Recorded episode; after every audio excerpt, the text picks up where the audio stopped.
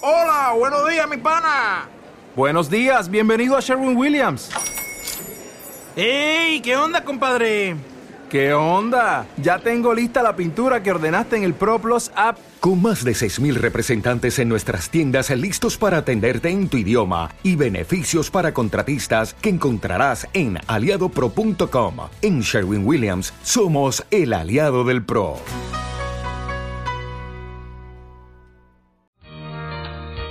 ¿Eres un fan apasionado de fuera de series? Ya puedes apoyarnos gracias a las suscripciones para fans de iVox, donde podrás acceder al catálogo de programas históricos de nuestro podcast y a contenidos exclusivos solo para mecenas.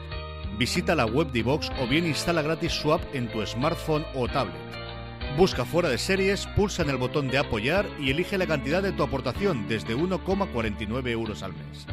Todos nuestros mecenas ya pueden disfrutar de la primera temporada completa de Fuera de Series, un material único que no encontrarás en ningún otro sitio.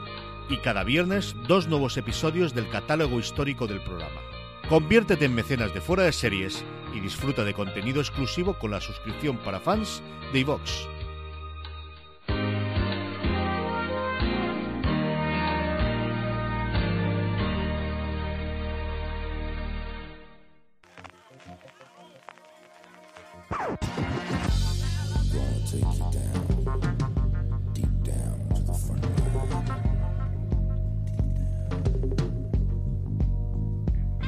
Hola a todos y bienvenidos a Fuera de Series Review, el programa de Fuera de Series donde cada semana analizamos, comentamos y debatimos sobre nuestras series favoritas. Esta semana vamos a analizar la miniserie Waco, una producción original de Paramount Network que está basada en hechos reales y madre todo lo que ocurrió en Waco, o todo lo que no ocurrió.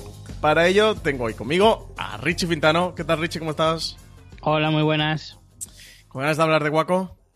Pues sí, la verdad que sí, porque me ha encantado, pero sobremanera, y mucho más de lo que me esperaba, y, estoy deseando comentarlo.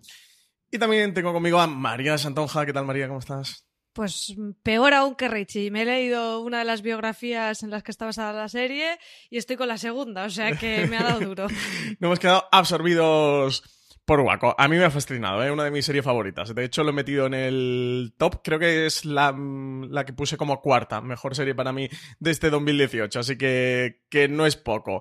Eh, como sabéis, siempre en review grabamos una primera parte mm, sin spoilers para todos aquellos que no hayan visto la serie. La vamos a hacer cortita porque ya grabamos un programa de razones para ver Waco hace tres semanas cuando la serie se estrenó, un poquito antes del estreno. La serie se estrenó el 3 de diciembre aquí en España en Paramount Network. En Estados Unidos se estrenó a principios de año, así que tenéis esas razones para ver. Si os apetece ver Waco eh, y estáis ahí un poquito indecisos o no sabéis muy bien de qué va esta serie, os recomiendo que vayáis esas razones para ver, que hablamos 20 minutitos sobre la serie y contamos lo, que nos ha gustado más o por qué nos ha gustado. Eh, pero bueno, vamos a respetar el formato de review así todo. La serie eh, está creada por los hermanos Dowdle, por, Drew Dowdle y, John Eric Dowdle, y protagonizada por Michael Shannon y Taylor Kish en los dos papeles principales, que son el de Gary Nesner, esa agente del FBI que vemos en esta historia, y Taylor Kitsch, que es David Koresh, el líder de la secta de los Davidianos. También está por ahí Paul Sparks, está Rory Culkin, el hermano, uno de los hermanos Culkin, está Melissa Benoist, que es la Supergirl actual, está Julia Garner. La miniserie está compuesta por seis episodios. Como decía antes, se estrenó el pasado 3 de diciembre en España. Paramount Network la ha ido emitiendo a dos episodios por semana. Eh, justo esta semana, este lunes, eh, la han terminado mm, de emitir. Está basada en una historia real.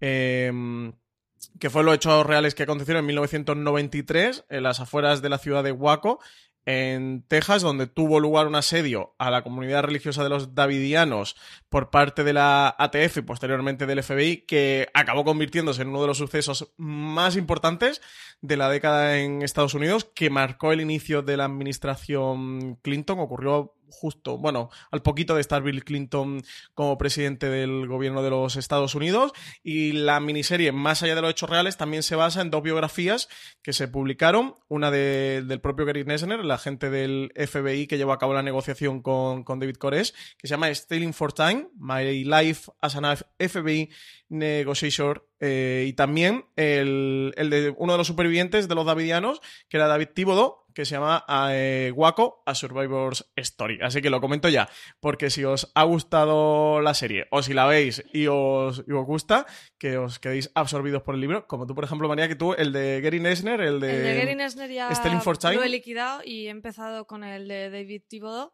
eh, que llevaré pues un 10% o así.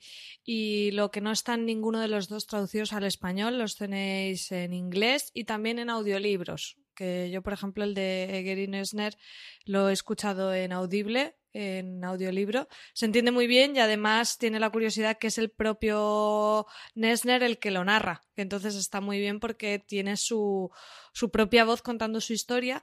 El, el libro de Nesner no es solo del incidente de Waco, que solo ocupa uno de los capítulos, sino que es un poco su vida trabajando como negociador del FBI, pero es muy curioso porque hay partes del libro que también se ven en Waco, ¿no? De, de cómo, cómo se llevan a cabo las negociaciones con rehenes y con gente que bueno pues que retiene a otras personas en situaciones de crisis y demás entonces creo que yo, yo me acerqué y digo bueno si no me leo el capítulo de Waco ya está pero al final me lo me lo, enganchó, me ¿no? lo enganché me, lo vi entero también tienes por ejemplo el, el eh, esa escena que se ve como prólogo en la serie del asedio de Ruby Ridge que es un poco lo que in, arranca como arranca la serie también está contado y luego algunos sí, es otros lo que asedios. antecede históricamente a lo que ocurre en Waco, sobre todo de cara al, a la ATF ¿no? y al FBI. Sí, porque es un poco lo que justificó, o sea, eh, curiosamente Ruby Ridge fue un poco una, un, un, poco desastrosa la intervención de la ATF y del FBI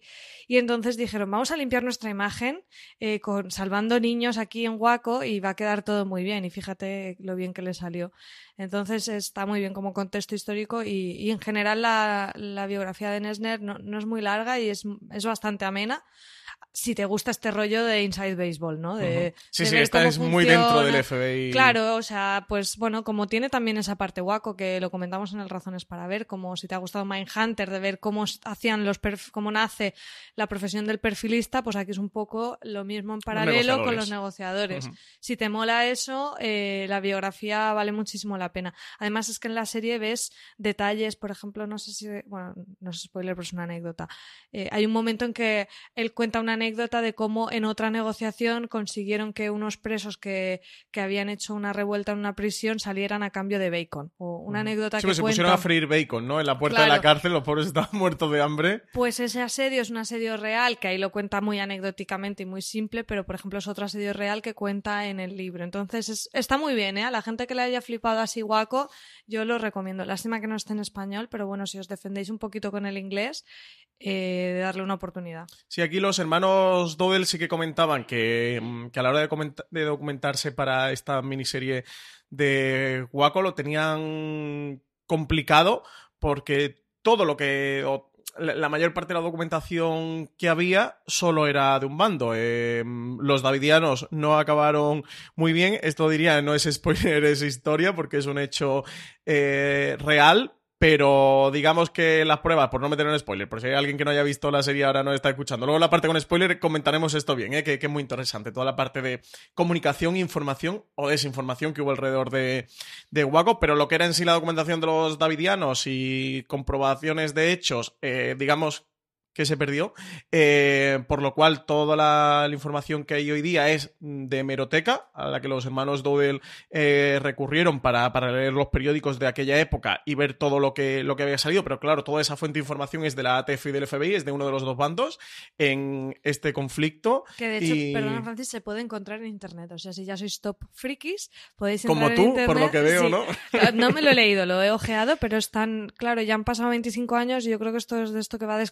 y tal. Bueno, no sé No tampoco sé el cuánto grado es de... el tiempo de desclasificación. Tampoco es el grado de secreto que tenía esto, pero el caso es que en internet encuentras, en... de hecho, no sé si es en la propia página del FBI, ya no recuerdo dónde lo encontré, Sí, sí, desclasificación. los sí. em, escaneados doc- mm, eh, como informes escritos manuscritos de mm, se ha hecho esto se ha hecho lo otro o sea muy muy loco ya para, para quien quiera hacer una tesis sobre esto Pues vaya. eso, ellos recurrieron a los, a los periódicos y sobre todo se han basado en estas dos biografías. Por un lado, uno de los supervivientes de los davidianos, de los pocos supervivientes que hubo, que fue David Tíbodo, que es importante a la hora de ver la miniserie porque quitando a David Cores es uno de los mm, tres puntos de vista que hay, pero un punto de vista fundamental.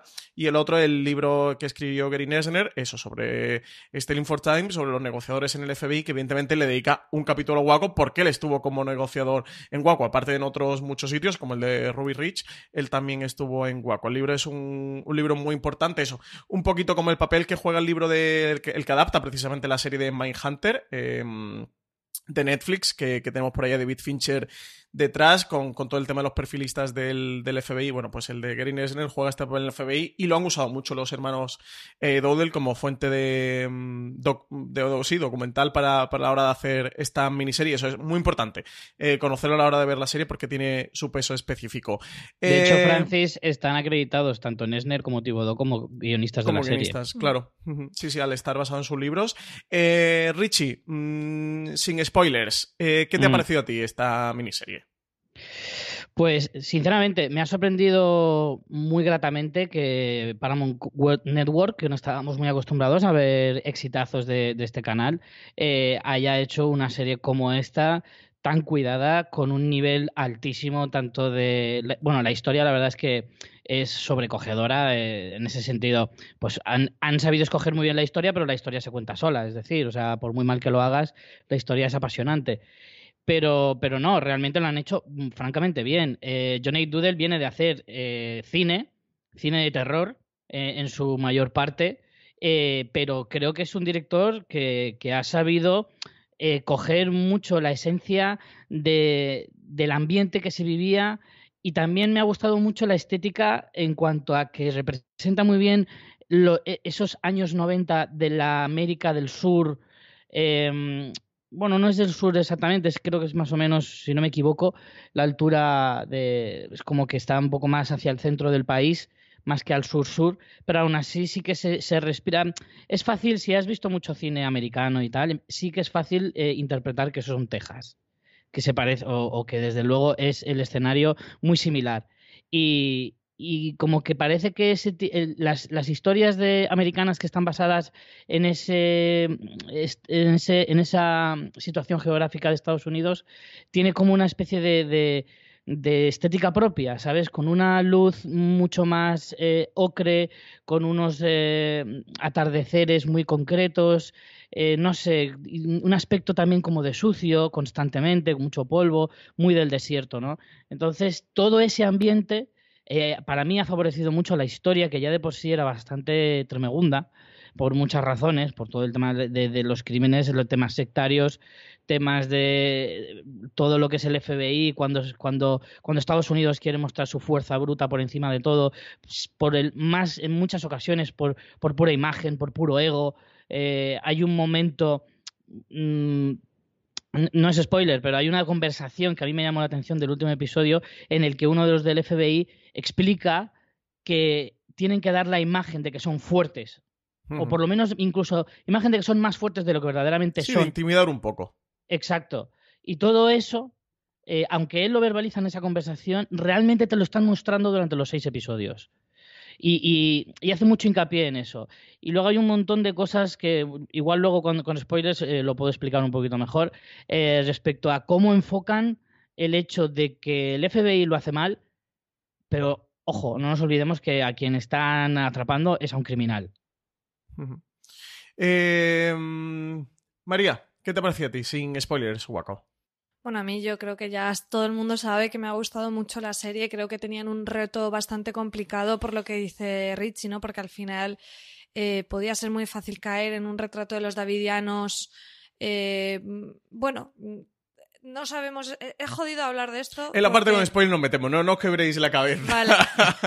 con, con, no, no, pero ya no con por David Cores, porque es muy complicado. No por spoiler, sino porque al final lo que se sabe, lo que no se sabe, lo que decías tú al principio, eh, las fuentes de las que tenemos información son, son complicadas. Entonces, bueno, a mí lo que me parece más interesante es precisamente el retrato de los negociadores, que al final tienen un papel.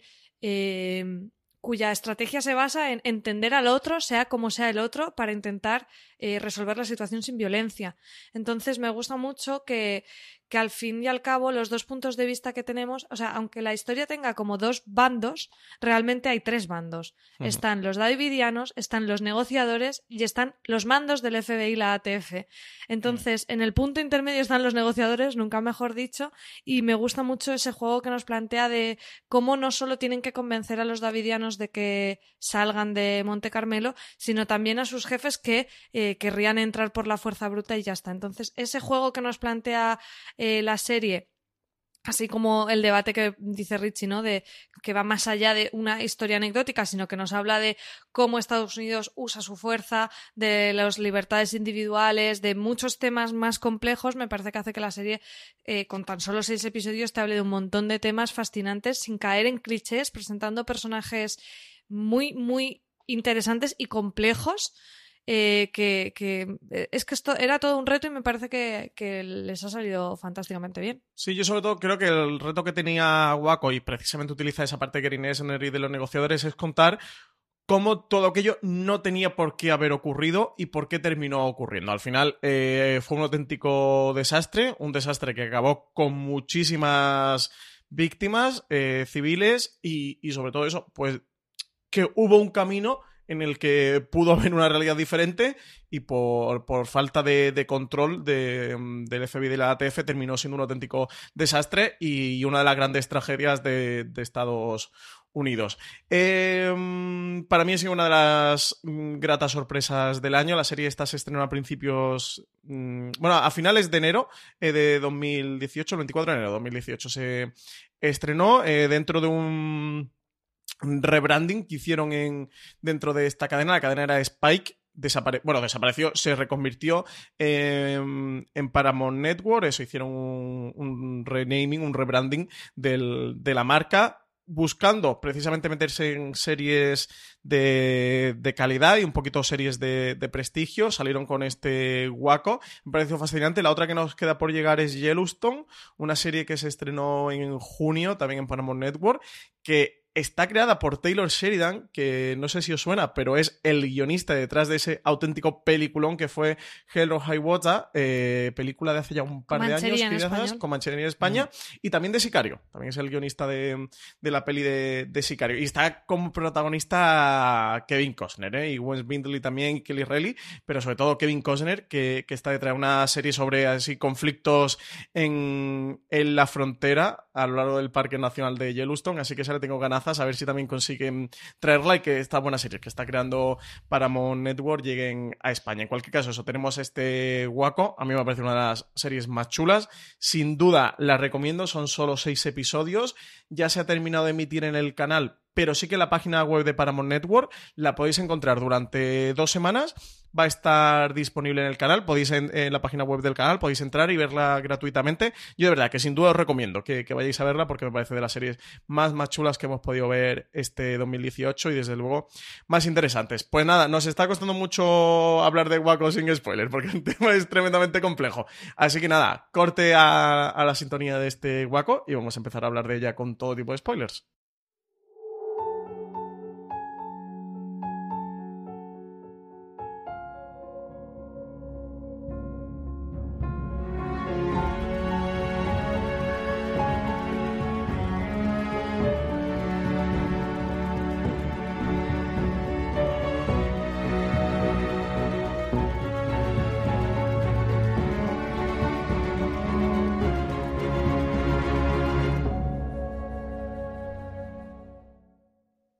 Por fin vamos a meter en la parte con spoilers, que estamos locos por empezar a distribuir un poquito las tramas. María, ¿lo anticipabas tú en la parte sin spoilers?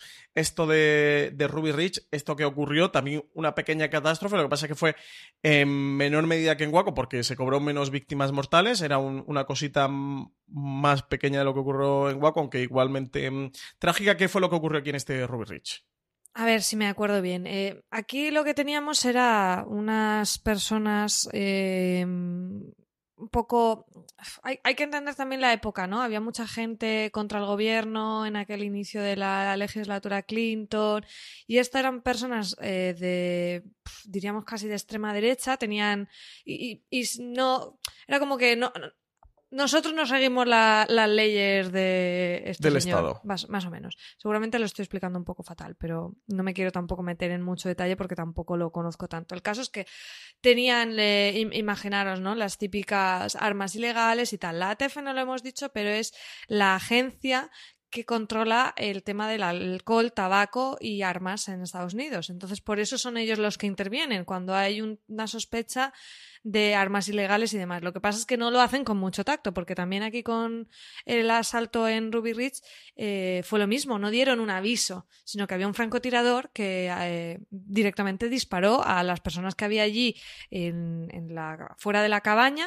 En la historia real había alguna persona más, aquí lo simplifican, está como el señor con su hijo mayor y luego la mujer y el niño en la casa. En la historia real había también un amigo y no sé si algún niño más, aquí lo simplifican, pero el caso es que mm, sí que es bastante similar en lo que sucede, de que llegan, ellos están armados, pero porque están tipo de caza o lo que sea, que ni les han Sí, visto. están en mitad del campo. Claro, ni les han visto, no se les ha dado un aviso, no se les ha dado un alto, no se les ha dado nada, y el francotirador ya disparó y ya se cargó al, al hijo mayor de, de este señor. Entonces, claro, eh, la cosa salió bastante mal. Al final el hombre eh, se, se hizo la negociación, el hombre salió, pero, pero al final le dispararon porque tenía... eh, tenía. Bueno, no, no, perdón, no lo dispararon. De hecho, este, este tipo luego eh, intervino en alguna negociación posterior del FBI. Dices Eh, el contra el que iban de Ruby Ridge. Sí. Él termina saliendo, al menos lo que cuentan en la si serie. él sale, él sale, sí. Porque yo vi lo. Bueno, Eh, me no- metí, no, No, voy a engañar en, serie- Wikipedia cuando, cuando lo vi en la serie y él termina saliendo. De hecho, creo que denunció al gobierno de los Estados No, no, Unidos, le- bueno, a le la y tal, y le llegaron a Una indemnizar. indemnización de millones porque mataron a su hijo y a su mujer.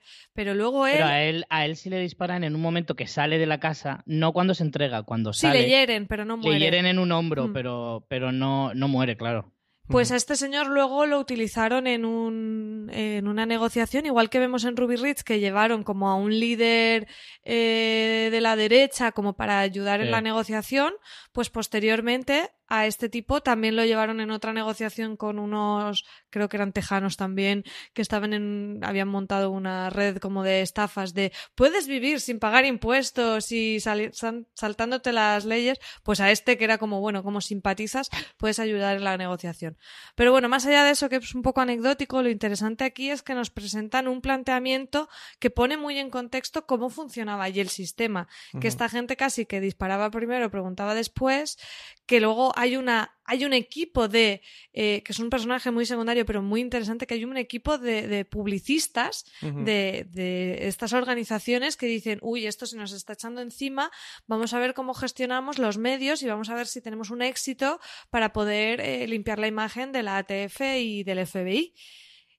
Con la gracia de que eso fue guaco, que fue absolutamente lo contrario, ¿no? Claro, sí, Pero al principio cuando empiezas a ver contexto. cuando empiezas a ver la serie, eh, que además vienes eso con Guaco, te están contando lo de Ruby Rich, al menos mi impresión fue como ¿Qué es esto de Ruby Rich? ¿Por qué me lo están contando? Porque creo que de estas cosas, al menos en mi mente, que, que tienen algún eco, que resuenan por ahí dentro, pero no tenía muy claro ni, ni qué era lo de Ruby Rich. Pero bueno, que lo has escuchado alguna vez y te resuena mm, por ahí. Eh, luego claramente comprendes el contexto, ¿no? Eh, después en este primer episodio que arranca con esta escena de Ruby Rich, con ese desastre. Y es un contexto muy necesario porque yo creo que explica muy bien luego lo que sucede. O sea, me parece muy acertado que hayan puesto ese especie de prólogo. Sí, sí, sí. Y además, bueno, pues aquí se nota la mm, que, que, utilizan el libro de Nesner, ¿no? Porque Nesner dentro de su libro, eh, como nos comentabas, lo utilizan como antecedente de, lo que ocurre después en, en Waco. Y el caso es que se meten allí contra esta secta de los davidianos, quieren asaltar el Monte Carmelo, porque, bueno, tienen sospechas de duda, o pues sí, tienen sospechas, tienen dudas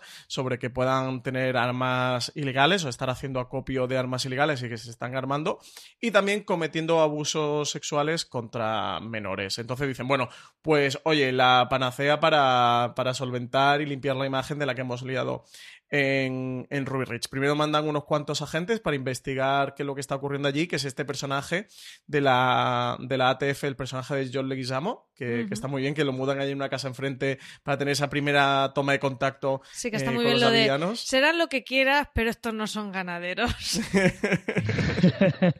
esa, esa escena está muy bien, la de David Koresh. Y, y, bueno, ya nos metemos de lleno en todo lo que ocurre en Monte mm, Carmelo. A ver, eh, Richie, ¿qué te apetece apetece hablar primero? ¿Quieres que hablemos de los hechos o quieres debatir sobre David Koresh? Como ya con muchas ganas. Yo em, eh, estoy de acuerdo en lo que decías de que lo de Ruby Rich al principio te parece un poco raro, ¿no? Porque dices, hombre, sí que parece como el típico previo, más para presentarte al personaje de. de. de. mm, de ahí, De este, de, de Gary Nesner. em, y parece que es eso, ¿no? Que no va a durar mucho, que es un poco para saber a qué se dedica este hombre y que no te venga de nuevas y tal. Pero sí que es cierto que luego lo ves un poco en conjunto y es cierto que te, que te contextualiza muy bien la situación, el por qué viene todo, porque es verdad que al principio también me llamó un poco la atención. No entendía muy bien a qué venía eso de lo de la, la, la mujer esta que era como la publicista del FBI o, del ATF y dices, pero ¿y esto? O sea, lo, vi todo tan americano en el sentido de qué típico de, de, de, poner ahí, intentar esconder las cosas, porque al final solo puedes imaginar que eso es para manipular la información y demás. Luego, cuando te has visto todo en la historia, ves que efectivamente todo era muy necesario un papel como el de esa mujer en la realidad, porque efectivamente hacen una manipulación de todo que es exagerado, o al menos dentro de la historia que te cuentan. Que luego veremos a ver si eso es todo cierto o no, pero en cualquier caso, si nos queremos basar en la historia que nos cuentan, efectivamente te pintan que la ATF, que el FBI, que el gobierno estadounidense en general eh, es muy dado a hacer ese tipo de cosas. Entonces, ese primer punto de Ruby Rich me pareció súper interesante. Sí, bueno, equipos de periodista y publicista tienen todos los cuerpos del, del Estado, o sea, militar o no. Aquí en España la policía evidentemente tiene Es su cuerpo de... su- el Twitter de la policía. Arroba Hombre, policía, arroba tiene su- policía. claro, y de publicista y periodista y de controles de crisis y, y problemas varios que puedan generar y que, bueno, eso lo tiene cualquier departamento del gobierno, más allá fuerzas mm, del Estado que, que- que son bastante proclives. Y que a no lo criticamos, a ver, que yo estudio comunicación, publicidad y me parece una función necesaria. El problema es la perversión de eso. Sí, o la manipulación de, la, claro. de la información. Claro, Pero bueno, antes de, meternos en lo de la manipulación de la información, que, eso quiero tratarlo después de que hablemos sobre lo que pasa en Monte eh, Carmelo, quería hablar un poquito de la figura de mm, David Koresh, esta figura de los davidianos, porque es lo que ocurre en torno a final del primer episodio, segundo y hasta el tercero, que llega ese para mí uno de los mejores episodios del año, que es eh, Operación Showtime, Operation Showtime, en el que, en el que ya la ATF desembarca, bueno, pues saca la, caballería allí a, a Monte Carmelo.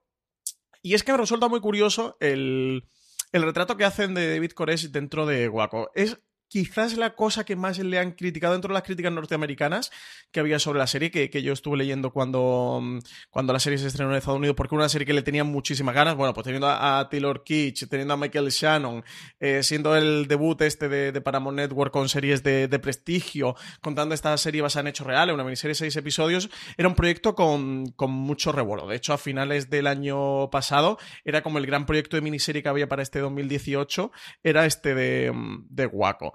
Eh, y sí que fui leyendo las críticas. Yo le he achacado mucho la crítica norteamericana. eh, se criticó bastante como.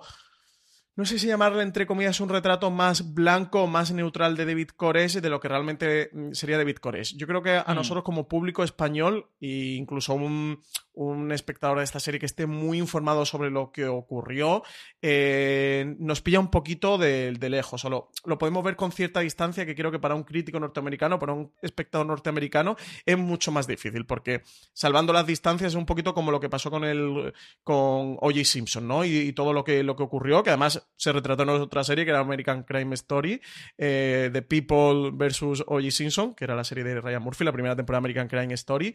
Eh, claro, para ellos tienen unos contextos y unas connotaciones culturales que, que a nosotros sí que en ese camino del Atlántico se nos pueden perder un poco. Yo sí que creo que aquí los hermanos Doyle eh, no quieren meterse en el charco de eh, lo que era Coreso, lo que representaba Coreso los davidianos. Creo que intentan retratarlo más como eh, un ser humano, no sé llamarle normal o no normal, eh, y, una serie de gente que vive allí. O sea, creo que intentan más hacer el retrato de son civiles norteamericanos, son ciudadanos Claro. norteamericanos y no quiere meterse en las connotaciones religiosas o de sectas o todo lo que ocurra ahí. Eh, un poquito en paralelismo como pasaba con, con esta también miniserie documental que hemos visto este año que, que estrenó Netflix, la de Wild Wild Country, que también es muy controvertido por todo lo, lo- Siempre cuando pones esa patina de religioso y a una comunidad eh, se empieza Sí, a pero creo que complicar el Wild Wild tema. Country es más evidente porque tienes sí, fuentes sí. de ellos mismos eh, contándolo. Aquí el problema es eso, que, que, que, las fuentes las tenemos que tomar con medidas. Yo creo que es verdad lo que dices que para nosotros nos queda lejana esta figura. Pero eso puede ser una desventaja y también una ventaja. También desde la perspectiva norteamericana, muchas veces estas figuras se convierten como el gran demonio eh, y sin dejar de pensar que es una persona que seguramente tenga sus partes malas y, además delictivas y de cosas incluso chungas por el tema de acusaciones de abusos sexuales. No quiero eh, ponerlo como algo menor, ni mucho menos. Pero al final, si, si lo que hacemos es ponerle los cuernos de demonio, ya no es un retrato interesante, porque es esa visión limitante de lo bueno, lo malo, eh, el bien y el mal, una visión como muy bíblica, Sí, de una mentalidad judio-cristiana de la época de analizarlo Claro. todo así. Entonces, eh, al final es un poco lo que veíamos en Mindhunter. Si tú te acercas a este tipo de personas desde esa visión, no vas a sacar nada eh, Sí, sí. de provecho. Yo lo decía como ventaja nuestra, ¿eh? no como desventaja, sino creo que nosotros podemos verlo con cierta distancia, que para ellos es mucho más difícil ver esta Claro, serie con esa distancia. Claro. Aún así, estoy de acuerdo contigo en que creo que la serie decididamente se centra en el asalto y su discurso va más por el tema Y de los derechos civiles. los derechos de los Sí, ciudadanos norteamericanos no pueden tolerarse esto. Y, y además me gustó mucho en una crítica. Nada justifica eh, esa- ese empleo de la fuerza. Sí. Por ejemplo, en una crítica que leí de en Vulture, me gustó mucho que una reflexión que hacía era una tragedia es una tragedia por lo que pasa independientemente de que le pase a alguien bueno o a alguien malo. pase, no solo es una claro. tragedia cuando eh, al, al que le sucede son bonachones y risueños. Eh, sigue siendo una tragedia igual. Aquí además tenemos el tema de las víctimas de niños, que es terrorífico. Pero también el resto de personas, incluso aunque fueran criminales, que, que eso es discutible o qué pasaba allí, no lo sabemos bien. Pero, pero que sigue siendo una tragedia. Entonces, a mí me parece un acierto, porque no es la historia de los davidianos, es la historia del asalto a Waco. Y la historia de los davidianos seguro que es interesantísima y además a mí me hubiera gustado más y lo hemos comentado, ¿no? Que, jolín, seis episodios dices, ay, habérmelo hecho con ocho y cuéntame más de este personaje porque me gustaría saber eh, cómo él consigue tener esa comunidad que tenía ciento y pico personas allí metidas, siguiéndola a él devotamente, y cómo él llega a eso con una familia eh, también compleja. Su madre creo que era una madre de... No estoy segura si era madre soltera, pero sé que lo tuvo con 14 años. O sea, No, pero su. Yo, es que. eh, perdona que te corte, María, pero ahora que dices eso precisamente. eh, precisamente ayer, cuando se estrenaron los dos últimos episodios, justo después, grata fue mi sorpresa cuando. Se pusieron un documental, encontré- ¿no? Efectivamente, pusieron un documental sobre Waco y hablaba un poquito de los orígenes de, de David Koresh, que para empezar no se llama así originalmente. Eh, ay, no tengo ahora el nombre exactamente, pero él se cambia ese nombre para que coincida con él, porque los davidianos no se llaman así por él. Los davidianos ya existían antes de David Koresh. Entonces él se cambia el nombre haciendo referencia a un rey bíblico eh, y, y Al curiosamente... ¿Eh? ¿Será el rey David? No, no, eh, eh, no lo sé exactamente. No sé si era ese. Era Ciro II, no sé qué. No me acuerdo. Lo leí así de pasada y no. y- y- porque a mí no me sonaba mucho, a pesar de haber ido a un colegio cristiano. Y, y- y él se cambia el nombre cuando ya está muy metido dentro de la secta y como ya se había hecho un poco con el poder. Y de, la el documental te cuenta un poquito que su madre, sí es verdad que lo tuvo muy joven, su, su padre les abandonó a los dos meses de nacer él porque se fue con otra adolescente. Y, la, la cría eh, ella sola durante la mayor parte del tiempo. Hubo un tiempo incluso que, que le abandona, le deja con su abuela y al cabo de tres o cuatro años vuelve para hacerse cargo de él otra vez. O sea que es verdad que tiene una infancia bastante difícil. También hablan de que fue eh, que abusaron de él y que se sospecha porque no se tiene tampoco eh, la seguridad de que ocurriera, pero que eh, probablemente David Koresh fue violado por un grupo de, de chicos que abusaron de él durante un tiempo eh, cuando él era todavía muy joven, o sea que ha pasado una infancia muy chunga, llega a estos davidianos de una forma un poco atropellada porque él se mete en una la iglesia del séptimo día se enamora de la hija del pastor, el pastor le expulsa. Eh, o sea, tiene un montón de encuentros con, con cosas de, de los eh, cristianas y de iglesia y demás. Memoriza la, Biblia a los, a los 15 años de, de- o sea, entera, palabra por palabra, a pesar de que no era muy buen estudiante. O sea, el documental es bastante completo. Y es que yo lo que estabais comentando, a mí me da un poco de rabia porque viendo la serie eh, te das cuenta de que de alguna manera el, el gran error o la gran metedura de pata del FBI tapa un poco eh, todo lo terrible que era este hombre. O sea, no solo... A mí me llamaron la atención varias cosas. En primer lugar, él eh, hace mucho, mucho acopio de, del discurso de soy americano por encima de todo, en plan, no me coartes las libertades, cuando él es un puñetero dictador que coarta las libertades de toda la gente que está bajo su mando. Bueno, hasta el punto de... haz lo que de digo, no lo que hago. Efectivamente. Además, eso lo hace más veces con lo de tenéis que ser todos célibes, menos yo que voy a tener siete u ocho mujeres. Exacto, menos yo que voy a ser mm, follador por todos vosotros. Con perdón, pero... freno de mano, Richie, freno de mano. pero y que sea otro- menores otro- friendly este podcast. Otro detalle muy importante que la serie no toca porque es posterior a lo de Waco, pero que tiene mucha relación, que yo lo, lo descubrí ayer precisamente viendo el documental y luego leyendo un poquito de cosas sobre el tema en internet.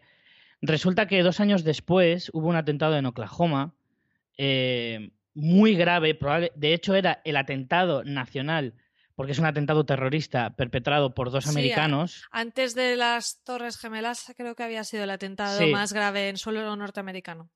Efectivamente, hasta el, hasta el atentado de. Pero este, en- en- encima este, tiene la salvedad, porque el, de las- el del 11S eh, fue por terroristas extranjeros, este fue por terroristas nacionales.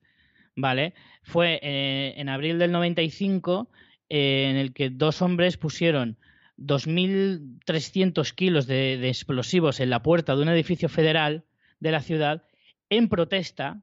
Atención, es que esto es súper importante. En protesta de cómo había actuado el FBI en los casos de Waco y, y Ruby Ridge. Entonces, esa, ese, ese tipo de cosas que se pasan un poco desapercibido, pero en el fondo, aunque sea de forma indirecta, lo ha provocado David Koresh. Y eso, en el fondo de la serie, a mí me da la sensación de que tapa un poquito todo lo que envuelve eh, al- al gran fracaso del FBI en esa acción, tapa demasiado o ensombrece demasiado la figura de alguien que ha provocado muchísimo dolor, muchísimas muertes, que ha destrozado muchísimas familias y que ha hecho que ese acto tan importante en la historia reciente de Estados Unidos, no hay que olvidar que el FBI la cagó, eso desde luego, pero mm, tanta responsabilidad o incluso mucha más le daría yo a David Koresh. Y creo que la serie lo tapa demasiado. Sí, eso, eso eh, ha sido el punto eh, de, de vista más crítico, eso con precisamente con Waco. Y era justo lo que comentaba Richie, ¿no? Que, que David Koresh no era ningún santo ni mucho menos. En la serie no se meten a analizarlo. Yo creo que la serie eso no se meten a analizarlo, no porque quieran glorificar la figura de David Koresh eh, ni mucho menos, sino que lo que quieren realmente contar eso no es la historia de los davidianos, no es eh, la historia de Es que David es la Koresh historia de la negociación del FBI es la fracasada. historia, exactamente, de la historia de, de ese, de, de ese fracaso del gobierno de los mí- Estados Unidos, no encarnado por la ATF y por el FBI. A mí no me parece bien eso. Yo creo que habría que hacer un poco, y nivelarlo un poco. Tú citabas, María, antes Mindhunter. Mindhunter creo que sí que consigue algo más de equilibrio entre lo que hacía mal el FBI y lo que hacían, y- y- pero no dejaba de retratar a los criminales tal y como eran. Pero yo creo O que sea, aquí en este también caso- lo vemos. O sea, la historia, No, por ejemplo, y- de que está casado con las dos hermanas y que se casó con ellas menores, eh, sale, sale cómo manipula Sí, a la pero por gente. ejemplo, no, mm, no hacen ningún hincapié en el resto de los davidianos, que también hacen cosas muy mal. O sea, por ejemplo, no hace ningún hincapié en que haya un padre de familia que permita que haya este señor se case con dos de sus hijas menores de edad, que las deje embarazadas. O sea, no hay ningún eh, discurso sobre la permisividad de, de- esa gente que sí, que efectivamente estaba eh, coartada coaccionada o totalmente lavada del cerebro por este hombre tan carismático y con tanta, y con tanta eh, influencia sobre ellos. Pero aún así, no dejan de tener cierta responsabilidad, que no dejan de ser personas humanas con cerebro y no se dan cuenta de que ese tipo de cosas no se pueden permitir. Ya, O sea, lo que pasa al- es al que final les pintan como víctimas y bueno, son víctimas hasta cierto punto. Pero Yo no estoy nada de acuerdo, ¿eh, Richie? Creo que sí que, que te mete ese conflicto. Lo que, lo que pasa es que te, te tiene que reflejar cómo piensan esas personas, que es el punto de vista de, de Gary Nesner, y que, que precisamente te lo hace en una escena en la que las dos hermanas están tendiendo eh, la ropa y, y sobre todo la hermana pequeña, que es el punto de vista crítico dentro del- de los davidianos, de todo lo que está ocurriendo alrededor de David Cores y ese punto de vista más discordante junto con David Thibodeau, que creo que podría quizás ser el punto un poquito del espectador de, de ese, ese nuevo miembro que llega a la secta cuando ya todo está formada y, y poquito antes del, del asedio de, mm, de Monte Carmelo Pero y el que ella refleja de mi padre me casó cuando tenía 14 años. Que por otro lado, y yo aquí eh, no quiero disculpar a los davidianos, pero sí quiero demonizar al gobierno de los Estados Unidos que el gobierno en las leyes de Texas permiten esto. O sea, Sí, lo que sí, hace David Koresh no es ilegal teniendo el permiso del padre. Bueno, con la te segunda puedes hermana sí, porque ¿El qué? Con la segunda con la hermana segunda sí. sí porque no permite la poligamia y casarte Bueno, con 12 años. Sí, o pero es una que, cuestión bueno, de la poligamia. Pero bueno, mm, no, y, es- que, y que la segunda tenía 12, ¿eh? que es que ya es... pero lo permitía la ley de los Estados Con 14. Unidos. Pero Francis, hay una es que eh, lo que tú dices cuando Es cuando que creo que aquí hay mucha crítica también al gobierno norteamericano en esta Totalmente. parte. Sí, es que totalmente. yo eh, yo me quiero O sea que- yo Que no a- demonizaría eh, solo al padre, es que el padre está amparado por la ley en sus mi actos. crítica, mi crítica ahora, mi crítica ahora es a los davidianos, pero también tengo para el FBI, que eso ahora luego vamos a otro lado. Pero me refiero, en el caso de, lo- de la, de la visión de la serie sobre los davidianos, tú fíjate que lo que acabas de decir es para, para representar que el padre lo está haciendo mal, solo vemos a la hija quejarse, que verdaderamente sí es una víctima, porque en Claro. ningún caso tiene opinión ni ningún tipo de voluntad. Sí, es lo que ella hace- misma verbaliza. Claro. Dice, es que yo Exacto, no he podido ella hacer sí otra es cosa. víctima, es 100% víctima, pero el padre de esa chica puede tener parte de víctima porque está coaccionado por este hombre, pero tiene parte de responsabilidad también por Claro, permitirlo. Pero al padre no le vemos. Al padre no, no vemos ninguna conversación con él. No vemos ningún momento en el que le dicen, oye, que tu hija se casa con este. Ah, pues me parece bien o me parece mal. No lo vemos. Yo creo que sería una serie muy interesante, pero otra serie. Entonces, eh, para mí sí que es un acierto que Waco se centre en el asalto a. Pues haz No ocho en los episodios y davidianos. muéstrame eso también. Si, si yo tuve esa misma sensación que tú, en plan, Creo tengo te ganas de más, pero creo que te dispersas un poco en el Yo no foco. estoy de acuerdo, no estoy de acuerdo, porque creo que son, creo que son dos historias apasionantes, perfectamente eh, intercalables. Yo, por, eh, por continuar y por no enrocarnos con este debate y pasar a otro debate, que aquí en Hueco hay muchos debates, creo muchas veces ¿eh? nos pasa y nosotros, por ejemplo, en Fuera de Series tenemos el debate interno un montón de veces de mm, que le exigimos a una serie que sea la serie que a nosotros nos gustaría ver y al final unos creadores eh, cuentan la serie que ellos quieren contar. Esto, por ejemplo, nos pasó con Ar de Madrid y con el trabajo de Paco León y Ana Costa de eh, que de repente nos damos cuenta de que no es eh, la serie de Ava Gardner y de que el trabajo documental alrededor de Ava Gardner no es el interesante, sino es el de la época y el del servicio y todo lo que ocurre alrededor. Y que había gente que le podría no gustar o que no le gustar de Madrid por, eh, entre comillas, lo descuidada que puede estar la figura de Ava. Pero es que a Paco León y Ana Costa no le interesa la figura de Ava le interesa lo que había alrededor de ella. Entonces muchas veces nosotros intentamos que los creadores hagan la serie que a nosotros nos gustaría... eh, que hicieran. Y yo creo que esto lo tenemos que tener claro, ¿eh? que aquí los hermanos Dowell, por eso lo Sí, es contaba una la parte serie sin coherente, spoilers. es lo que querían contar. Cuentan eso- lo que ellos quieren contar. Otra cosa es de, oye, para mí me gustaría que también tuviera esto. A mí con Cuaco eh, se me queda muy corta en seis episodios, no por nada, sino porque la disfruté mucho y dije, joder, ya solo seis con las series que están Sí. alargadas y, y se me hacen pesadas y me sobran tres, cuatro, seis episodios. En Cuaco me faltan dos episodios más o cuatro episodios más, pero porque es una serie que disfruto y que me gustaría mucho más saber. Pero yo creo, Richie, eh, o sea, entiendo tu, tu punto de vista, ¿eh? y además que fue el de la mayor parte de la crítica Que Richie es muy norteamericana. americano, en verdad. Richie es muy... Es que yo soy muy. Yo siento decir, o sea, a lo mejor se me ve un poco el plumero en este podcast, pero es que tengo una animadversión exacerbada hacia figuras como la de David Koresh. Estos, estos líderes de sectas, sobre todo cuando son tan religiosos y tal, es que me enervan tantísimo que yo, de hecho, estaba me- he disfrutado la serie tanto como lo he pasado mal, sinceramente. Sí, Porque sí. es que ver la figura de gente como esta, a mí es que se me lleva a los demonios. Es que es un Y la gente que, se- que, se- que está a su alrededor, entiendo que son víctimas, pero al mismo tiempo también me dan rabia de decir, joder, ten un poquito de personalidad, hombre. Sí, es que es, es un punto muy, muy complicado, pero eso, precisamente creo que ese, que ese punto tan controvertido que hay alrededor de esta historia sí que está bien reflejado en, en Waco. Yo sé que ellos cuentan la historia que quieren contar. Bueno, eh, vamos, vamos a avanzar más allá de la figura de David Cores y del retrato de los davidianos, que yo creo eso, que sí que coincidimos, eh, que, que intenta tirar por un punto que, que no es exactamente el, el de reflejar... mm, no sé si con profundidad, ¿no? Lo que supone Esto- David Cores. Esto ha sido el ejemplo de que es controvertido. Este es el, perfecto ejemplo de que es muy controvertido y que es muy difícil. Yo por eso creo que ellos no se quieren meter, porque creo que es un barro eh, del que jamás vas a salir y jamás vas a salir bien metiéndote aquí.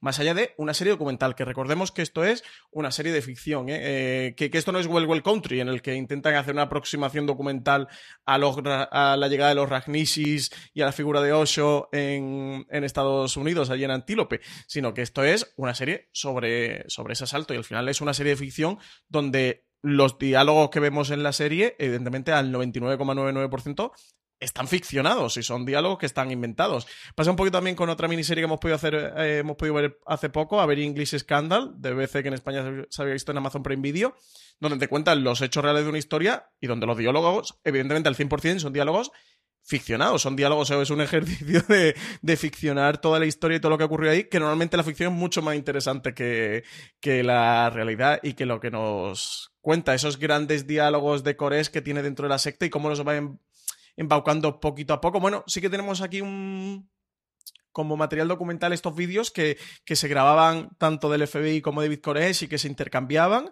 Eh, Sí, en los libros hay diálogos textuales, pero sigue siendo lo que dice uno y lo que dice el otro también de memoria. No creo que, bueno, supongo que eso habrá grabaciones, pero Sí, no sé hasta qué punto han cogido todo literal. Hay grabaciones también, las conversaciones en documentales aparecen grabadas. Las y llamadas, ¿no? las- Telefónicas claro, que la tienen. parte de llamadas telefónicas. Lo otro, como dices, se lo han tenido que inventar por fuerza, no, no hay otra. Bueno, eh, tenemos analizada, medio analizada la figura de Cores. Nos encontramos con que la ATF decide eso, como Si limpiar... a mí me dejas, le hago un traje, ¿eh? Te lo digo.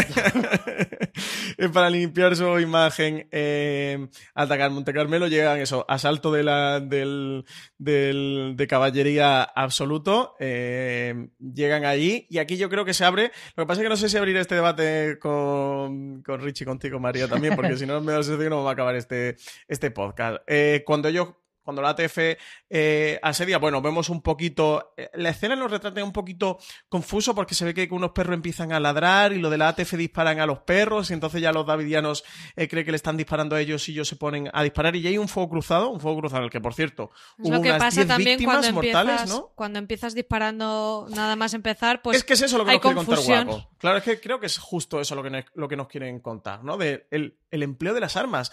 Y sobre todo porque em, Guaco parece ser que los davidianos tenían algunas armas ilegales, eh, Algunas o algunas muchísimas, eh, pero que también tenían armas legales. O sea, es que también aquí creo que el, que el espectador español, creo que si nos perdemos en la figura de. O sea, la figura de David Cores y la podemos ver con cierto contexto, eh, en el tema de las armas nos perdemos absolutamente. Porque para nosotros, que alguien tenga en su casa una pistola o mm, un bazooka es una aberración. Pero en Estados Unidos es legal. Es como lo pasar lo mismo que De con lo del ¿sabes lo que Eh, matrimonio. No Es solo no Texas, ¿eh? tenían... Es Texas, ojo. Claro, por eso. No solo, mm, no solo es las armas que tenían ilegales, sino que tenían armas legales que las habían manipulado. De hecho, la, como la, la alerta que tenía la TF iba por ahí. Es decir, cojo un arma y la hago automática. Bueno, no sé, a lo mejor eso es Sí, una pero barbaridad según lo que he en la serie ¿no? también, eso es una falta leve.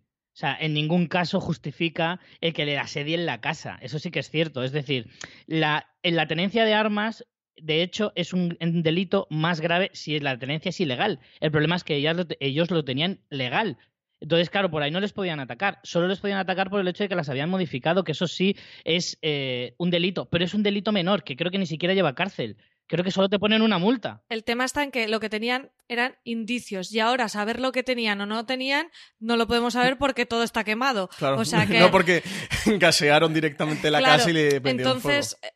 En cualquier caso, o sea, con el personaje de Leguizamo se ve que están investigando y no acaban de tener una certeza. Entonces, de hecho, hay ¿qué una justifica escena que entren así? Nada. Hay una escena en la que, en la que el, el abogado este, el personaje que, que, es negro, el abogado que tiene David Cores, eh, David Cores le pregunta de, oye, ¿qué, ¿qué, qué, soluciones tenemos aquí después del asedio? Y le dice, oye, nosotros aquí lo único que tenemos que esconder es tu poligamia, que estás casado con varias mujeres, pero más allá de ahí, y ellos lo que temen es que metan a David Cores en la cárcel por esto, en una cárcel, una pena de prisión menor, pero más allá de al menos en la serie, ¿eh? al menos lo que cuentan en la serie, me, me tengo que ver el documental, Richie, que han emitido en, en Paramount. No sé es si, muy si, ¿eh?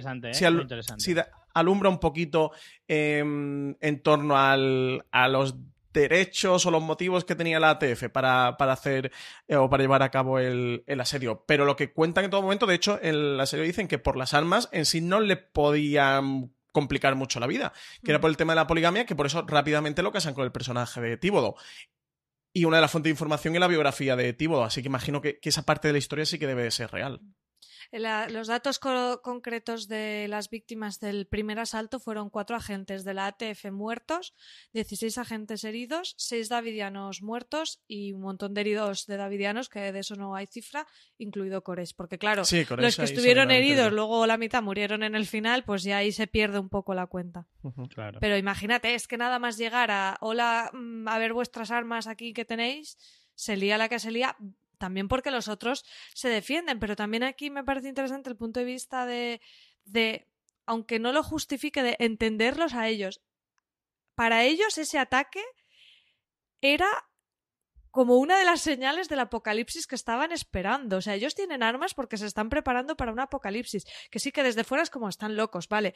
Pero entiendes que mucho de, por, porque ellos se quedan luego allí, porque eh, Dios les está poniendo a prueba. O sea, todo ese punto que luego el personaje de Nesner hace de sí, vale, estarán locos, pero tengo que entenderles para poder hablar y que esto salga bien, porque si simplemente digo están locos, no, ellos disparan porque se sienten amenazados, porque piensan que ellos son los enviados de Dios y el gobierno quiere silenciar su mensaje.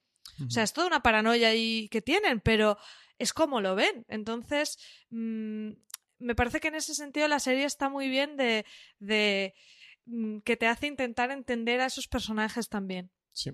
sí, aquí creo que es donde sobre todo se nota que la serie compra el, el discurso de Gary Nesner y al final es, digamos es que, el... que, que, que, la gran Sí. el gran discurso, la gran pátina que tiene Waco es el discurso de Nesner y el punto de vista que tiene Gary Nesner sobre todo lo que ocurrió. Al final, eh, y Richie Mm, los davidianos están locos, muy locos, pero yo creo que el punto de Nesner es, eh, oye, que esta gente esté loco no, no, no, no, nos valida a nosotros para liarnos a tiros con ellos. Bueno, habrá que ver qué hacemos con ellos, pero de luego no es matarlos.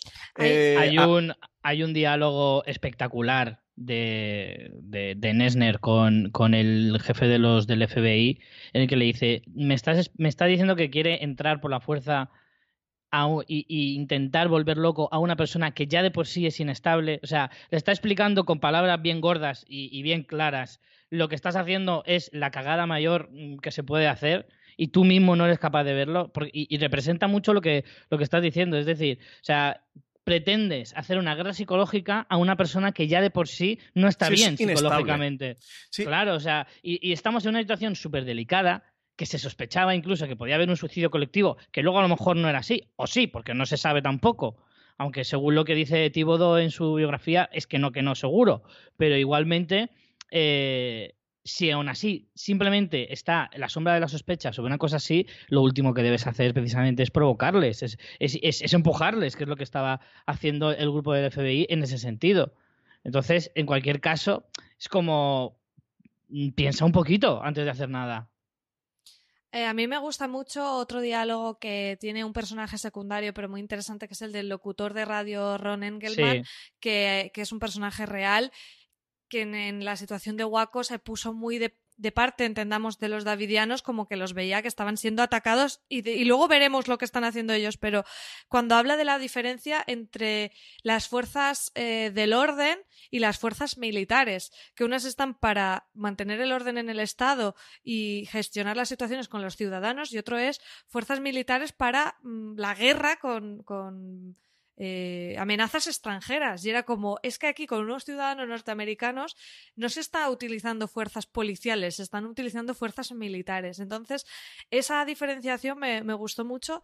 Y luego una parte que también sale en la serie y que a mí me encantó, que es un poco el resumen de de la base de la negociación con rehenes que explica Nesner en su libro, que es la paradoja del poder, que la enunció un doctor en psicología, Mike Webster, que habla de, de cómo cuando aplicas, o sea, habla de, de los resultados que obtienes aplicar eh, la fuerza táctica, como ellos le llaman, que me hace mucha gracia, que es la, la Sí, fuerza. un, un eufemismo a la llamarle a bruta. liarte a tiros popularmente. Claro. llamarlo fuerza bruta queda un poco feo. Claro, entonces el, eh, me encantó porque habla de que si tú aplicas muy poca fuerza, puede ser peligroso porque eh, el, el grupo que está en oposición a las fuerzas del Estado se puede sentir como se, se- te pone chulito, ¿no? Como dice, "Va, si no me hacen nada, yo estoy en una situación de poder.